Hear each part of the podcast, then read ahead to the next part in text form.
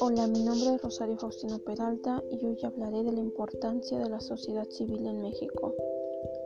El fortalecimiento y subsistencia de nuestras instituciones democráticas están ineludiblemente vinculados a la existencia de la sociedad civil organizada,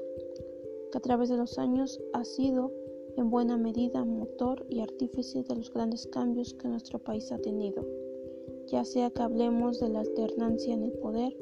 de la lucha por el reconocimiento de los derechos humanos,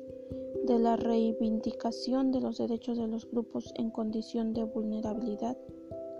de la defensa de nuestros recursos naturales o de la protección del medio ambiente.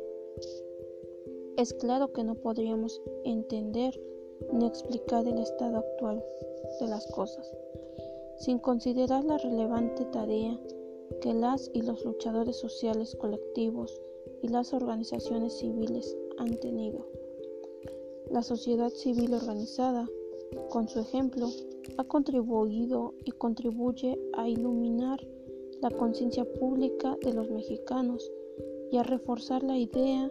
de que para generar condiciones que todos deseamos para nuestro país es necesario que tomemos la decisión de actuar para ello y aportemos lo que esté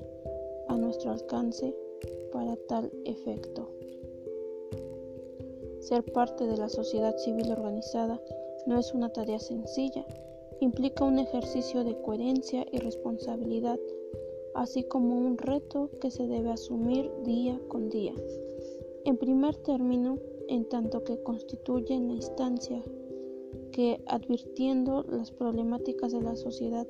deben recoger a la voz de la misma, integrar su pluralidad en cuestiones concretas y transmitir este producto a la escena política y al entorno no público. Esta tarea lleva implícito el entrar en contacto con las autoridades y estructuras del poder para con frecuencia decir lo que no siempre están dispuestos a escuchar. Implica valorar, criticar, pero también proponer y dar seguimiento a esas propuestas. En el fondo impera la voluntad de hacer una sociedad mejor, de lograr la incidencia de intereses comunes para emprender acciones que produzcan un beneficio general. El señalar problemas, evidenciar necesidades o solicitar atención a demandas y reclamos sociales no significa oponerse a la aplicación de la ley pretender debilitar a las autoridades u obstaculizar programas o acciones de gobierno. Por lo contrario, las voces que desde la sociedad civil se levantan enriquecen el debate público, ayudan el equilibrio entre autoridades y poderes, fortaleciendo la institucionalidad democrática, la pluralidad, la tolerancia, el conocimiento verdadero, la libertad y la democracia. Solo son posibles donde existe una sociedad civil organizada, por lo que es claro que la tarea que lleva a cabo es digna del mayor reconocimiento, debe ser apoyada en particular por lo que hace al ámbito de la promoción y defensa de los derechos humanos.